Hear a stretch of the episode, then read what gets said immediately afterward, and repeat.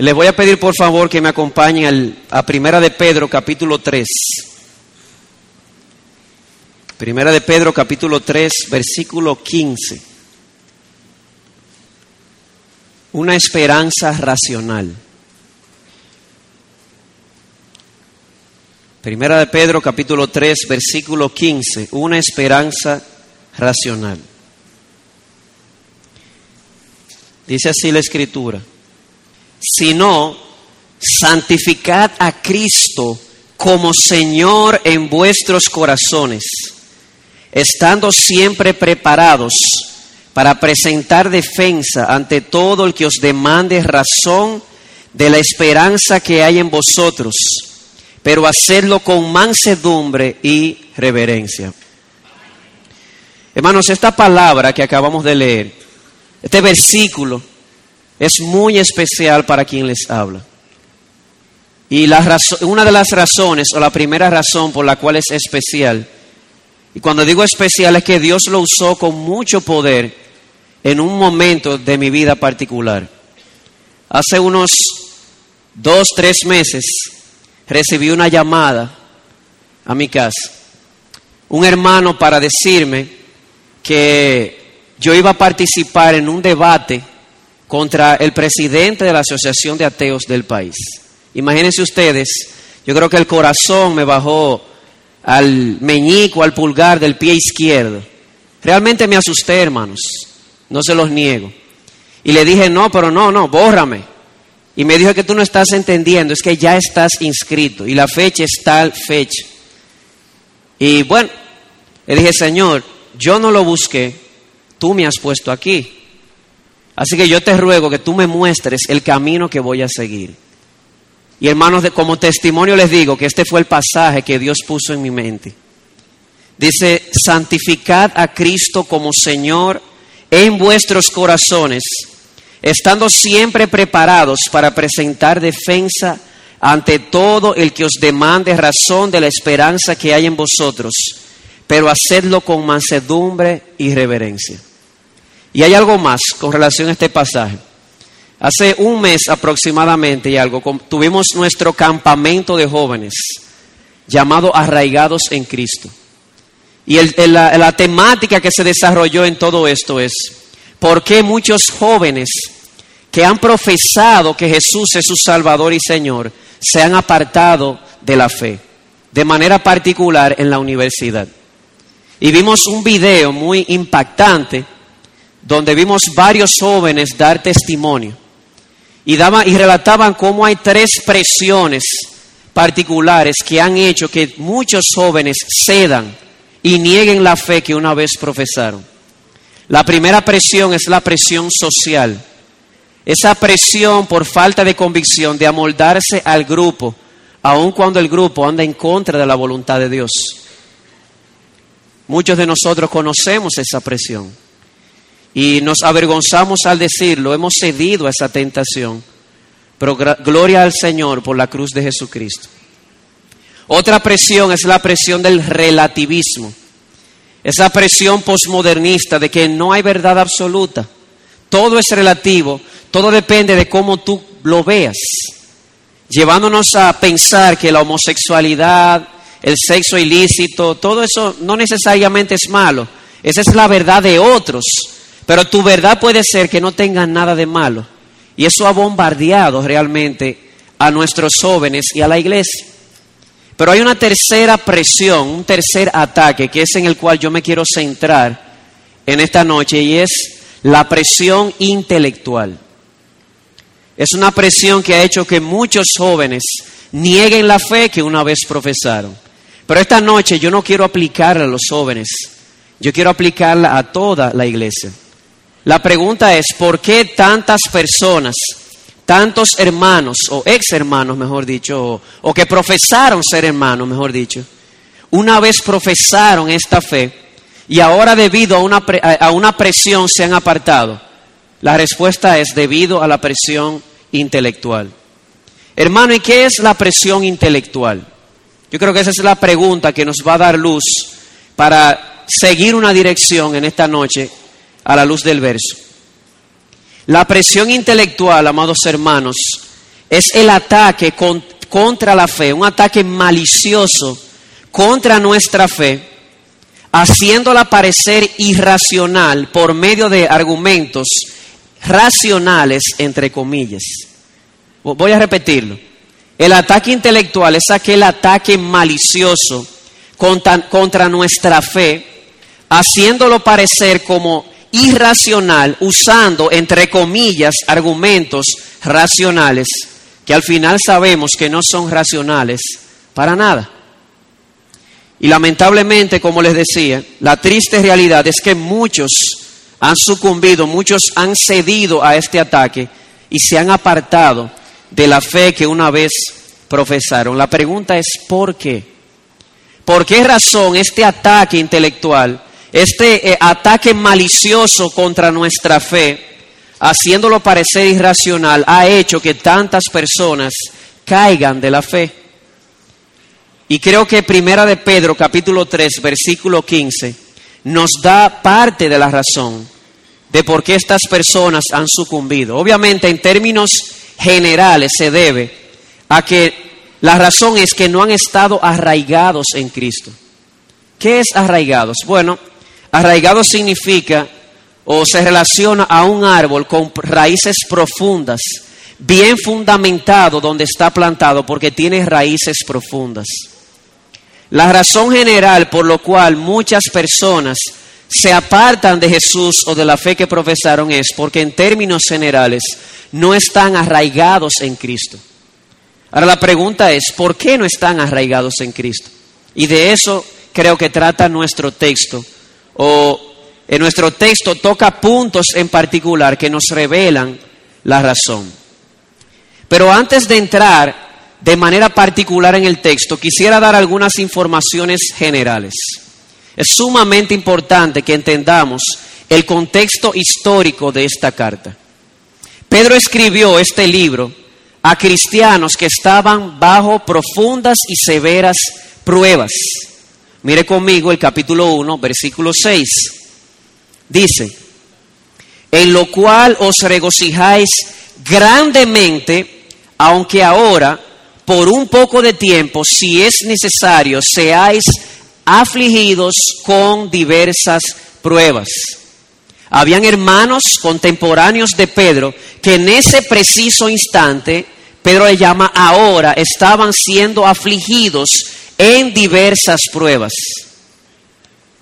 La pregunta es, ¿cuáles pruebas?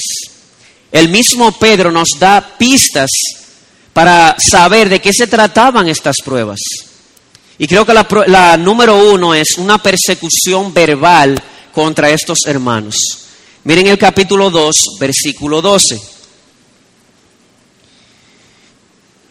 2.12 dice, mantened entre los gentiles una conducta irreprochable, a fin de que en aquellos que os calumnian como malhechores, ellos por razón de vuestras buenas obras, al considerarlas, glorifiquen a Dios en el día de la visitación. Una de las razones por las cuales estos hermanos estaban siendo afligidos es porque estaban siendo perseguidos de manera verbal. Se les estaba acusando de ser malhechores. Creo que es claro, es enfático, es explícito el texto. Pero no es la única prueba. Hay un segundo aspecto de esta prueba es la, la persecución física, no solamente verbal. Algunos de nosotros que solemos ir al parque una vez al mes, hemos encontrado persecución física. Nos han acusado, nos han difamado, pero de ahí no ha pasado. Pero estos hermanos no solamente eran víctimas del ataque verbal de los gentiles, sino también víctimas de un ataque físico o de un maltrato. Miren el capítulo 4, versículo 4. Dice, y en todo esto se sorprenden de que no corráis con ellos en el mismo desenfreno de disolución y os ultrajan. En otras palabras, os maltratan. De modo que es muy importante, antes de entrar al versículo 15 del capítulo 3, entender el contexto global de esta carta. Pedro está escribiendo a hermanos que están siendo afligidos en diversas pruebas. Prueba número uno, eran víctimas de un ataque verbal. Número dos, eran víctimas de un ataque físico. Y Pedro les escribe para animarles, para exhortarles y estimularles a mantenerse firmes en medio de esta persecución dual, es decir, física y verbal. Y con esto en mente, viene entonces el mensaje general o la enseñanza general de Primera de Pedro 3:15. En este medio de persecución, persecución física, persecución verbal, seremos retados. ¿Retados a qué? A dar razón de la esperanza que tenemos. Vuelvo y repito. En este contexto de persecución física y verbal, estos hermanos fueron retados, retados a veces privadamente, a veces públicamente, a dar razón de la esperanza que tenían. Y Pedro les dice, no es que ustedes tienen que dar respuesta obligatoriamente a todo el mundo. Acabamos de ver hace unas semanas, no le eches las perlas a los cerdos, ni lo santo a los perros. Pero sí hay un mandamiento explícito de parte de Cristo a través de Pedro a estar preparados para presentar defensa contra todo aquel que demande razón de la esperanza que hay en nosotros. Quiero repetir hasta aquí, para entonces entrar de manera particular en el texto. Tenemos aquí un grupo de hermanos que están siendo afligidos en diversas pruebas. Persecución física, persecución verbal.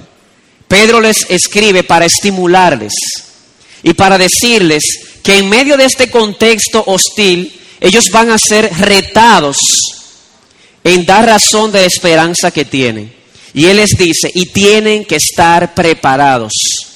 No significa, vuelvo y repito, están obligados a darle respuesta a un cerdo o a un perro. Estoy hablando en sentido bíblico.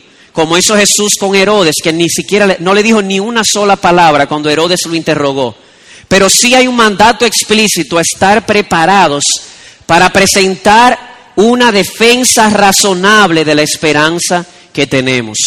Y esa es la enseñanza general. Amada iglesia, antes de pasar los puntos particulares, esto no es una exhortación a los pastores o a los teólogos, a los teólogos en sentido técnico. Esto es una exhortación a toda la iglesia de Jesucristo. Tú puedes ser una joven o un joven. Tú puedes ser un adulto o una hermana adulta. Tú puedes ser un anciano o una anciana. Pero si has profesado que Jesucristo es tu Señor, este mandato es para ti.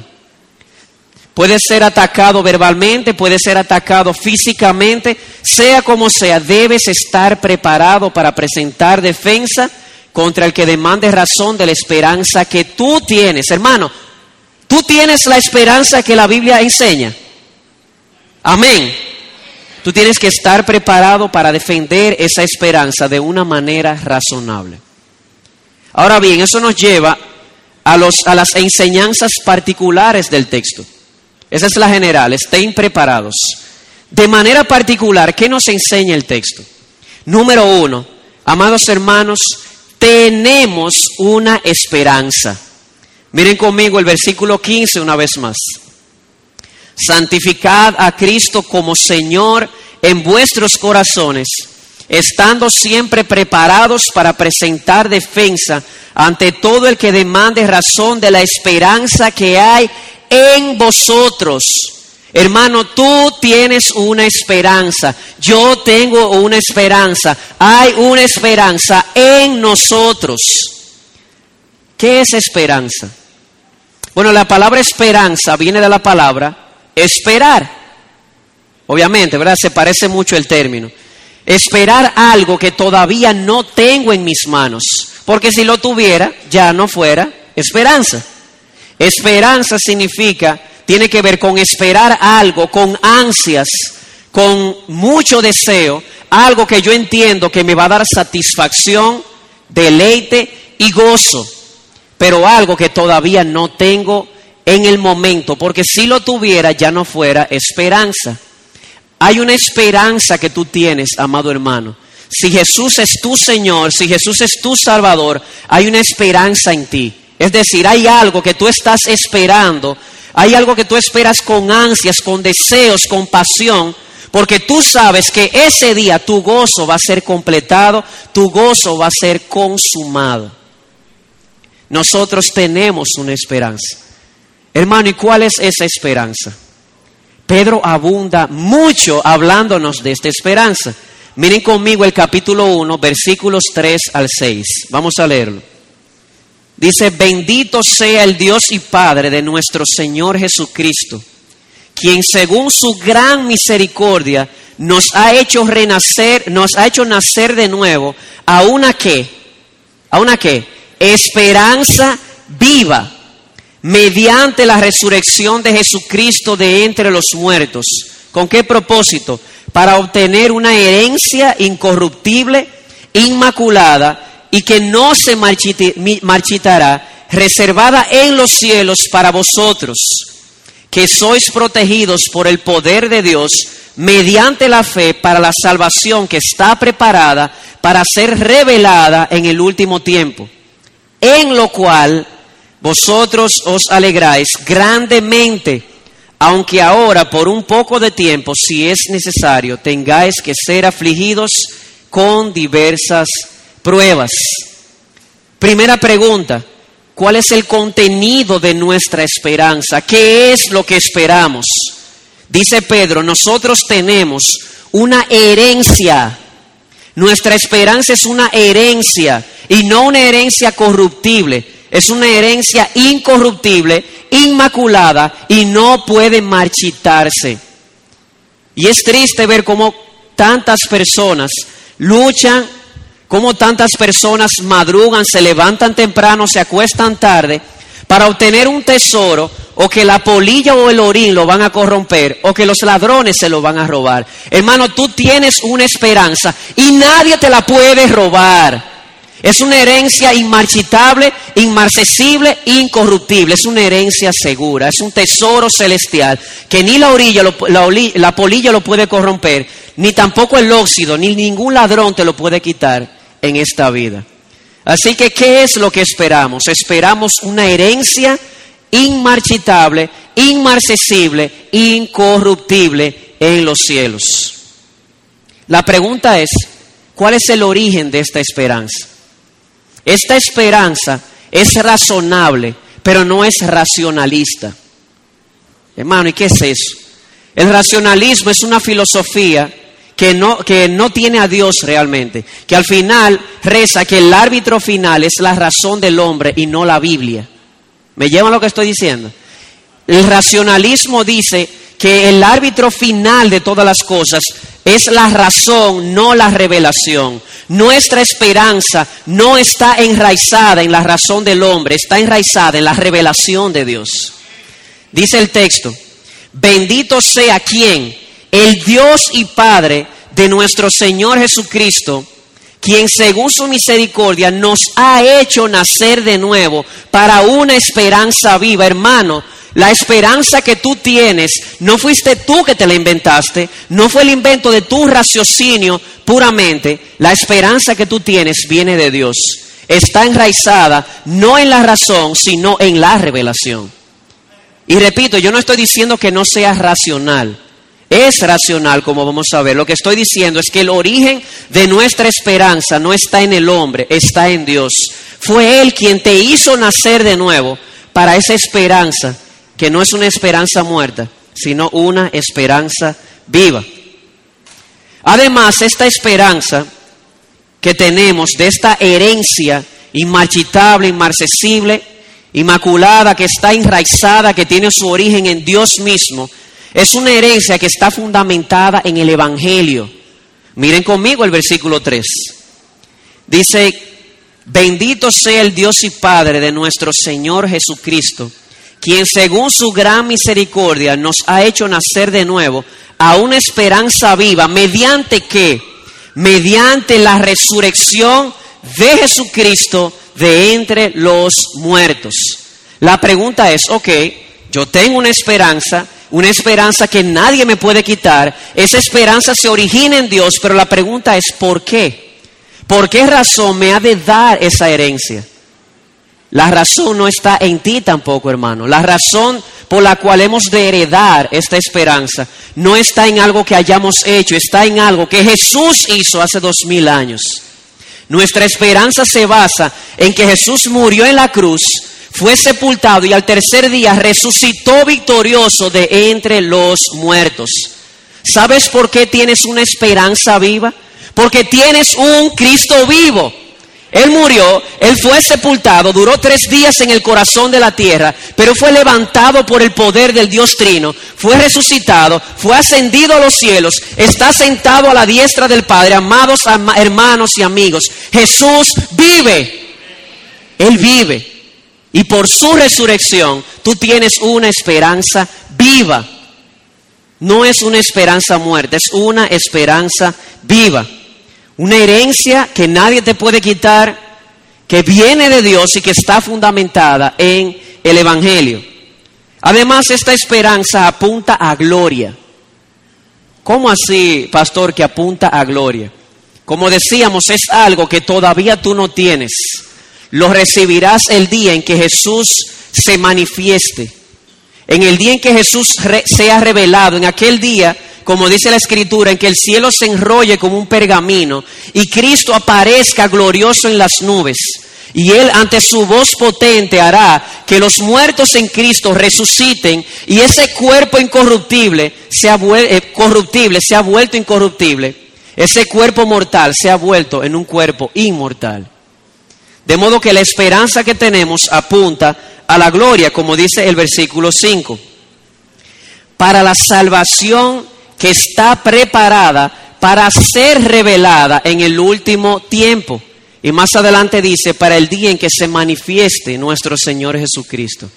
Ese día, cuando Jesús aparezca por segunda vez y va a aparecer en gloria, tú si has muerto, amado hermano, vas a resucitar con un cuerpo incorruptible, un cuerpo inmortal. Pastor, y si estoy vivo, vas a ser transformado y vas a recibir un cuerpo incorruptible, inmortal, para habitar en una tierra libre de toda corrupción. Dice Romanos capítulo 8, versículos 17 al 25. Toda la creación gime para que llegue ese día en el que los hijos de Dios seamos glorificados. Ese día la, creación completa será renovada para ser el hogar de seres humanos que esperamos en Jesús y que tendremos cuerpos renovados y que no podrán ser destruidos.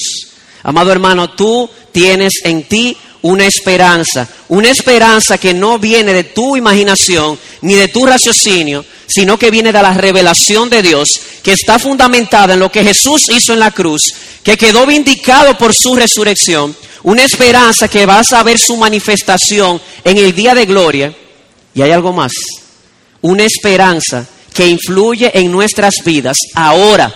Sí, yo la voy a recibir cuando Cristo venga, pero esa esperanza que recibiré cuando Cristo venga se va a manifestar en mí, aquí y ahora.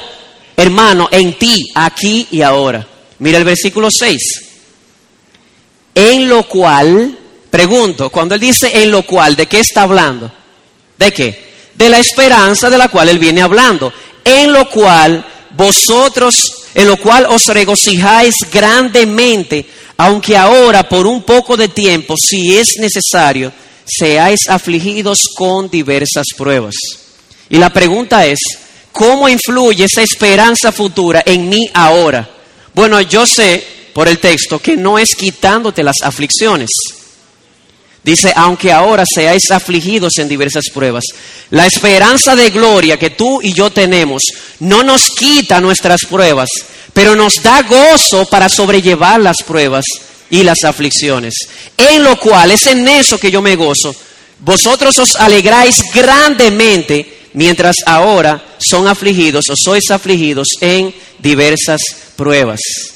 Hermanos, la gloria, la esperanza de gloria produce gozo en nosotros, produce consuelo en nosotros, aquí y ahora, sin importar cuál sea la prueba por la cual tú estés pasando.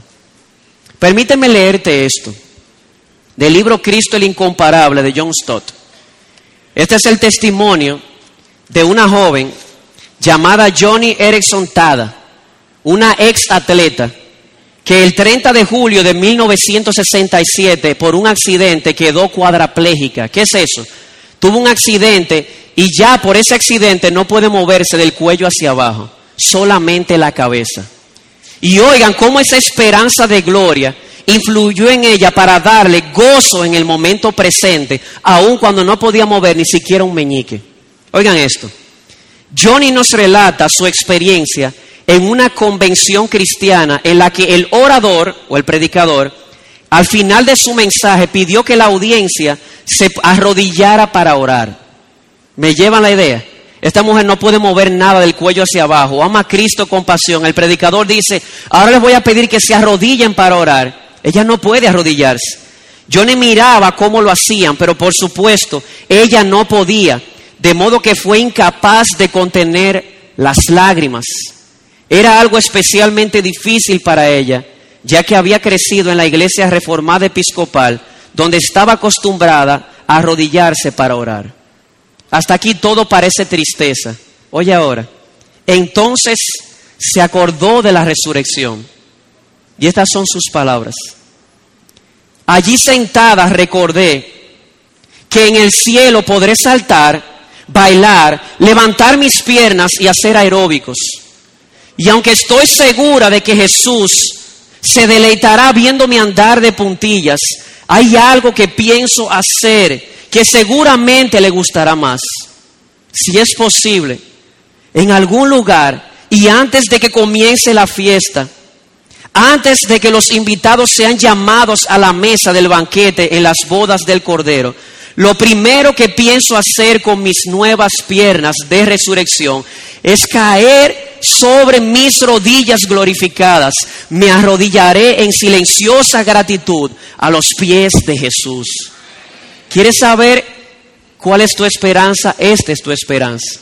Una esperanza de una herencia eterna que nadie te puede quitar. Una herencia basada en la revelación de Dios, una herencia que viene por la resurrección de Jesucristo entre los muertos. Y que aunque es una esperanza futura, influye en tu vida ahora, no sacándote de las pruebas, sino dándote gozo para que puedas sobrellevar las pruebas, aun cuando andes cuadraplégica como la hermana Johnny Erickson.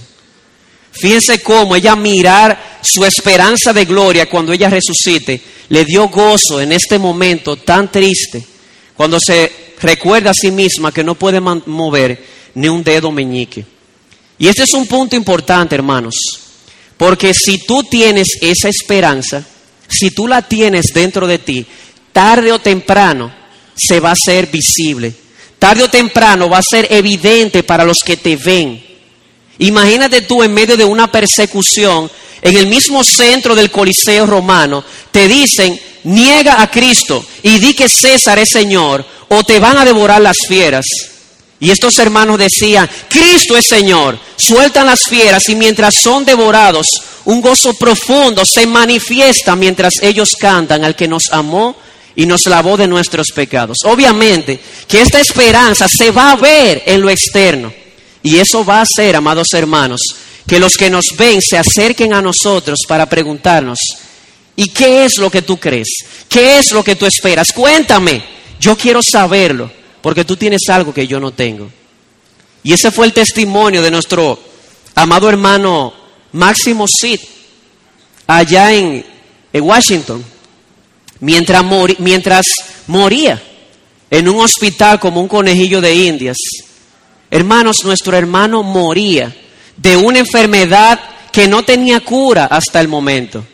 Sin embargo, uno de los más ilustres doctores entra a su habitación, cierra la puerta, cae de rodillas y le dice, tú te estás muriendo, pero tú tienes algo que yo no tengo. Dime qué es lo que tienes. ¿Sabes qué tenía el hermano Máximo? Una esperanza. La esperanza que tú y yo tenemos y que nada ni nadie nos la puede quitar. Y tú, hermano, tienes que estar preparado para presentar defensa cuando te digan, ¿Cuál es la esperanza que tienes? Ese es el mandato de Cristo a través de Pedro. Tu esperanza se va a hacer visible. Si esa esperanza está en ti, se va a hacer visible. Y créeme que se van a acercar a ti y te dirán, hay algo que tú tienes que yo no tengo y yo lo deseo. Qué tremenda oportunidad para predicar el Evangelio que abrazamos, para predicar la esperanza que acariciamos desde ahora. Así que la primera verdad particular que el texto nos enseña es que tenemos una esperanza, una esperanza de herencia eterna que está enraizada en la revelación de Dios, que se fundamenta en el Evangelio de Jesucristo, que es futura, pero que sin embargo se manifiesta en el presente, no sacándonos de las aflicciones, sino dándonos gozo en el medio de las aflicciones, gozo que se va a hacer evidente y va a hacer que otros se acerquen a preguntarnos. Pero aquí quiero llevarles al punto del inicio. ¿Por qué tantas personas sucumben eh, de aquella fe y aquella esperanza que profesaron? ¿Por qué se apartan?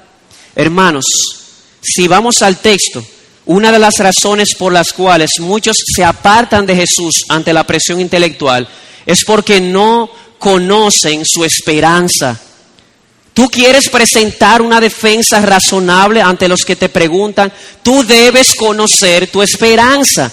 Si no la conoces, no la puedes vivir. Si no la conoces, no, le, no puedes defenderla ante aquellos que demanden razón de ella. Y es lamentable ver, ayer le decía a los jóvenes, cómo hay tantos jóvenes, y yo diría tantos cristianos, profesos, que su teología no viene de la escritura, sino de las camisetas cristianas. Es una tristeza. Todo lo que saben de teología viene de las camisetas cristianas que nos ponemos. Y hermanos, yo no tengo nada en contra de la camiseta. Lo que estoy haciendo es un urgente llamado a que conozcas tu esperanza. Pero tu esperanza no está enraizada en las camisetas, está enraizada en la palabra de Dios. La teología no es solamente para los hombres de la iglesia, la teología es para todos los cristianos. La teología es para todos nosotros. Yo oro con todo mi corazón que nosotros como iglesia podamos sumergirnos en la palabra de Dios y extraer nuestra esperanza de ella y no de las camisetas. Y creo que hasta ahora, para elogio vuestro lo digo, esta iglesia tendrá sus defectos, pero creo que está enraizada en la palabra de Dios. Creo que esta iglesia ama la palabra de Dios y conoce la esperanza que tiene. Así que nuestra oración es que puedas defenderla cuando demanden razón de ella en tu vida. Así que primera, primera enseñanza particular, tenemos una esperanza. Segunda cosa que Pedro nos dice allí, o segunda lección particular, nuestra esperanza es razonable. Yo dije no racionalista, pero es razonable. Vamos a leer de nuevo. Dice, santificad a Cristo como Señor en vuestros corazones estando siempre preparados para presentar defensa ante todo el que os demande que, que, razón de la esperanza que hay en vosotros. Dicho de otra manera, la esperanza que tenemos es una esperanza razonable. Es como la zapatilla de la cenicienta. Pastor, ¿y qué es eso? Ustedes todos conocen esa caricatura, la cenicienta. O muchos de nosotros, la mayoría. La Cenicienta está en una fiesta con un vestido de realeza, pero resulta que el trato era que eso solamente sería hasta las 12 de la noche. Cuando empieza a sonar la campana, ding, ding, de medianoche, sale corriendo porque no quiere que el príncipe la vea desgreñada y en trapos y descalza. Pero resulta que en su ajetreo deja un zapato en el piso y se va. El príncipe, anhelando pasar un poquito más de tiempo con su princesa, toma la zapatilla y al otro día comienza a probar la zapatilla en el pie de todas las mujeres de su reino. Y resulta, hermanos, que hubo solamente un pie en el cual encajó esta zapatilla. Pastor, ¿a dónde usted nos lleva? ¿Sabes por qué nuestra esperanza es razonable? Porque es la única esperanza que encaja con los anhelos del corazón del ser humano. La única esperanza razonable en todo este mundo es la esperanza cristiana. Y si no, yo te reto. Si aquí hay amigos que dicen, ¿y por qué tú dices eso? Del otro lado del mundo hay como 25 religiones diferentes. Yo te reto. ¿Quieres analizar su esperanza? Es tu esperanza la de, la de los budistas, que esperan un día desaparecer y fundirse en el universo, dejar de existir, en otras palabras. O tal vez tu esperanza es la de los hindúes, seguir reencarnando. Si te portaste mal, tal vez reencarnas en una cucaracha, quién sabe. O tal vez tu esperanza es la esperanza de los musulmanes, despertar en un paraíso lleno de mujeres teniendo muchísimo sexo. Tal vez esa es tu esperanza. O tal vez tu esperanza es la esperanza atea. ¿Cuál es? Que no hay esperanza, que todo termina aquí. Cuando tú pones todas esas esperanzas sobre la mesa, tú sabes dentro de ti que ninguna de esas encajan con los anhelos de tu corazón. Solamente hay una, la esperanza cristiana. ¿Sabes por qué? Porque Dios ha puesto la eternidad en tu corazón. Dice Eclesiastés capítulo 3, versículo 10. La única esperanza que encaja con los anhelos, los deseos más profundos del corazón del ser humano, se llama la esperanza cristiana. Cuenta una historia de un hombre en medio de la guerra, sentado en una trinchera a la luz de la luna, por primera vez en su vida abrió una Biblia. Y ante la luz de la luna, metido en una trinchera, él comienza a leer la esperanza cristiana y dice lo siguiente, este es el libro que me comprende. Hermanos, tenemos una esperanza gloriosa, pero nuestra esperanza también es razonable. Nuestra esperanza puede ser defendida, pero realmente, hermanos, tenemos en la conciencia de los demás un aliado cuando hagamos esta defensa. Ellos saben dentro de ellos que no hay esperanza que encaje con su corazón excepto la esperanza cristiana. Por eso te ruego una vez más, amado hermano, conoce tu esperanza, sumérgete, echa raíces profundas en la revelación y conoce lo que tienes. Una de las peticiones de Pablo en el libro a los Efesios, capítulo 1, fue lo siguiente, que sean abiertos los ojos de vuestro entendimiento para que conozcáis mejor que vuestro llamamiento y la herencia que os espera. Una de las oraciones de Pablo por esta iglesia es que ellos pudieran crecer en el entendimiento de la esperanza de la herencia eterna. Y es nuestra oración también, amados hermanos, que por medio de una comprensión más profunda de nuestra esperanza, echemos raíces más y más profundas en Jesucristo nuestro Señor. Así que dos cosas hemos visto de manera particular. Tenemos una esperanza, número dos, es una esperanza razonable. Pero hay un tercer, una tercera enseñanza particular, ya para casi terminar, y es la siguiente. Hay un prerequisito en todo esto. ¿Cómo, cómo?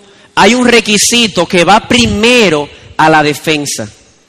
Antes de yo defender y presentar una palabra elogiable, una defensa elogiable de la esperanza que tengo, hay algo que debe darse en mí para que mi defensa sea efectiva y aún más para yo tener raíces en Cristo. ¿Cuál es ese prerequisito? Escucha esto. 3.15. Santificad a Cristo como Señor en vuestros corazones. Hay muchas personas que pueden hacer defensas elogiables, que conocen intelectualmente toda la escatología cristiana, es decir, todo lo que concierne al futuro revelado en la escritura. Pero ¿por qué no permanecen? ¿Por qué no tienen raíces? Aun cuando saben tanta Biblia, porque no han cumplido con el prerequisito. Cristo no es el Señor de sus corazones. No es suficiente una preparación intelectual. Es requerida. Tú tienes que prepararte intelectualmente, estudiar tu Biblia, conocer tu esperanza.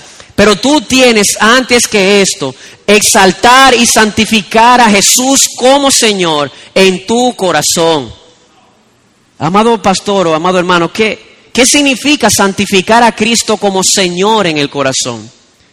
Bueno, a, a saber, número uno, proclamarle con nuestros labios como Señor ante el mundo.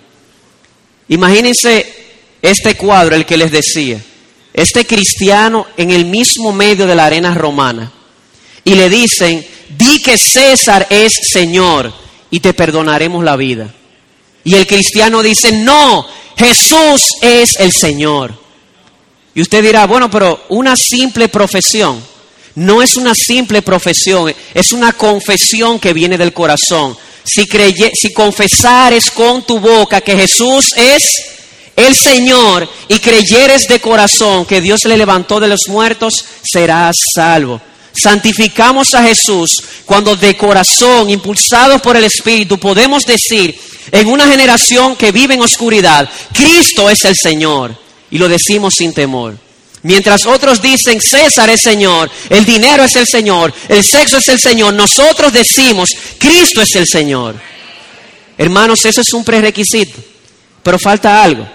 Santificar a Cristo como Señor no es solamente, o no lo santificamos solamente proclamándolo como Señor, sino también exhibiendo el carácter de nuestro Señor en nosotros. No hay algo más paradójico que defender la esperanza que tenemos de una manera agresiva. Eh, espérate, espérate, tú me estás hablando de una esperanza de gloria y utilizas ese lenguaje, pierdes la paciencia. Obviamente, la persona no está exhibiendo el carácter de Cristo. Miren cómo dice el texto, el mismo texto.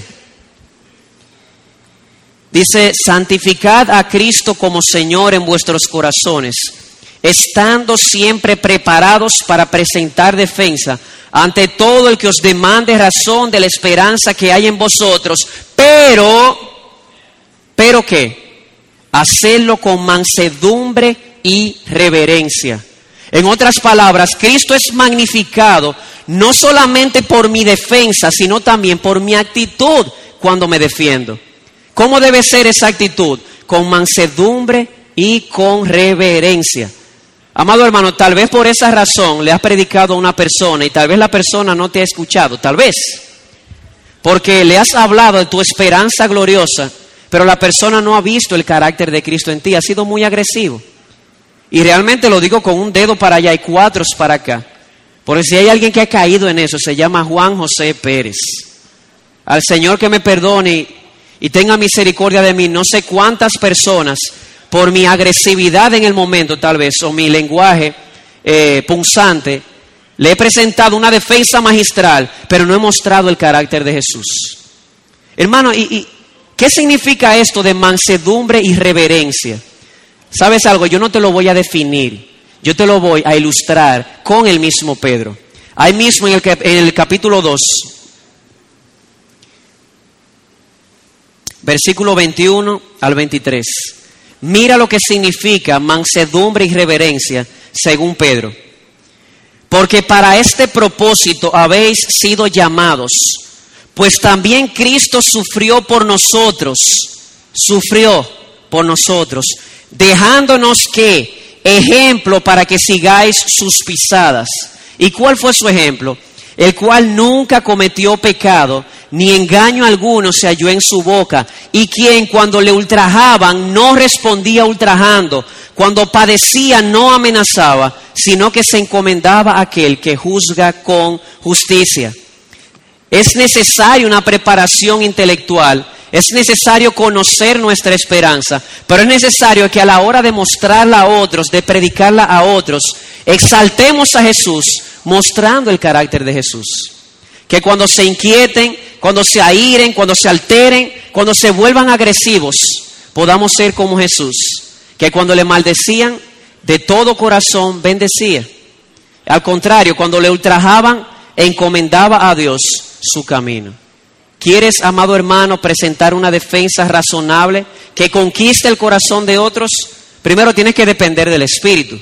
Pero si quieres hacerlo, debes conocer tu esperanza y debes presentarla de una manera mansa, de una manera humilde, como lo hizo Jesús. Y de esa manera Cristo será exaltado. Ellos tienen que ver a Jesús en nosotros. Las personas nos están mirando, amados hermanos. Y ellos no solamente evalúan el qué decimos, ellos también evalúan el cómo lo decimos. Y si hay algo que puede conquistar el corazón de un incrédulo es ver el amor de Jesús en nosotros. Ver que cuando ellos se alteran, nosotros podemos mostrar el carácter manso y humilde de Jesús. Y de esa manera Jesús es santificado como Señor en nuestros corazones. Así que la enseñanza general es esta. En medio de la persecución seremos retados a, presentar una defensa razonable de lo que creemos y debemos estar preparados. Tres enseñanzas particulares. Tenemos una esperanza, una esperanza de herencia, enraizada en Dios, fundamentada en el Evangelio, que apunta a gloria, pero que influye en nuestro presente. Esa esperanza no solamente es gloriosa, número dos, también es razonable. Es la única esperanza que encaja con los anhelos profundos del corazón. Pero, pero hay un prerequisito en todo esto. Jesús debe ser santificado como Señor en nuestros corazones. ¿Cómo? Proclamándole como el Señor de nuestra vida. Y segundo, mostrando que Él es el Señor de nuestra vida. Mostrando su carácter en nosotros. La razón por la cual entonces tantas personas sucumben ante esta presión intelectual es primero porque no están preparados intelectualmente, no conocen su esperanza, pero segundo y de manera más primaria, porque no han exaltado a Jesús como Señor en sus corazones. Así que a manera de aplicación, amado hermano, ¿Cómo puedes estar arraigado en Cristo de tal manera que ante el ataque intelectual tú puedas permanecer firme? Tú necesitas una doble preparación. Necesitas prepararte intelectualmente, conocer la esperanza que tienes. Número dos, necesitas prepararte espiritualmente. ¿Cómo? Que Cristo gobernando tu vida, de tal manera que en tu vida se manifieste la, la conducta de nuestro Señor Jesucristo se manifieste su carácter en nosotros. Así que una preparación intelectual y una preparación espiritual. Conocer la esperanza que tenemos para presentarla de una manera razonable, pero sobre todas las cosas, santificar a Jesús como Señor en nuestros corazones. Y a ti, amado amigo, que nos visitas, que no conoces de Cristo, déjame hacerte una pregunta. ¿Cuál es tu esperanza? ¿Cuál es? Yo tengo una. Y todo el pueblo de Dios aquí reunido tiene una esperanza, una esperanza viva, fundamentada en un Cristo vivo. Ahora yo te pregunto, ¿cuál es tu esperanza? ¿Es tu esperanza la de los budistas? ¿De un día desaparecer y fundirte en el universo? ¿Es tu esperanza tal vez reencarnar en un ser superior? ¿Es tu esperanza, la de los musulmanes, aparecer en un paraíso lleno de mujeres y teniendo sexo con una y con otra y con otra toda la eternidad? ¿Es tu esperanza la del ateísmo, donde no hay esperanza? Dicen que esta es la única vida. Yo tengo esta noche una noticia para ti, una buena noticia. Hay una y solamente una esperanza que puede encajar con los anhelos de tu corazón. Yo sé yo sé que en tu corazón tú andas buscando algo más que existir. Porque si somos sinceros, hasta el perro de mi casa existe. Tú andas buscando vivir. Jesús dice que Él vino al mundo a morir para darnos vida y darnos vida en abundancia. Esta es la vida eterna, que conozcas al único Dios verdadero y a Jesucristo, su Hijo amado. Así que no pierdas tu tiempo abrazando esperanzas que al final te van a desilusionar. En esta noche yo te ruego que tú dobles tus rodillas y tú confieses que Jesús es el Señor. Para que si acuestas tu cabeza en la almohada y mueres, puedas eh, despertar en la presencia de Jesús. Con la esperanza de que un día tu cuerpo va a resucitar, ya no, no corruptible, sino incorruptible para vivir en un cielo nuevo y tierra nueva donde mora la justicia y nada más y nada menos que con la presencia de aquel que todo lo llena en todo, nuestro bendito Señor y Salvador Jesucristo. Amados hermanos, bendito sea nuestro Señor Jesucristo, Él sea la gloria.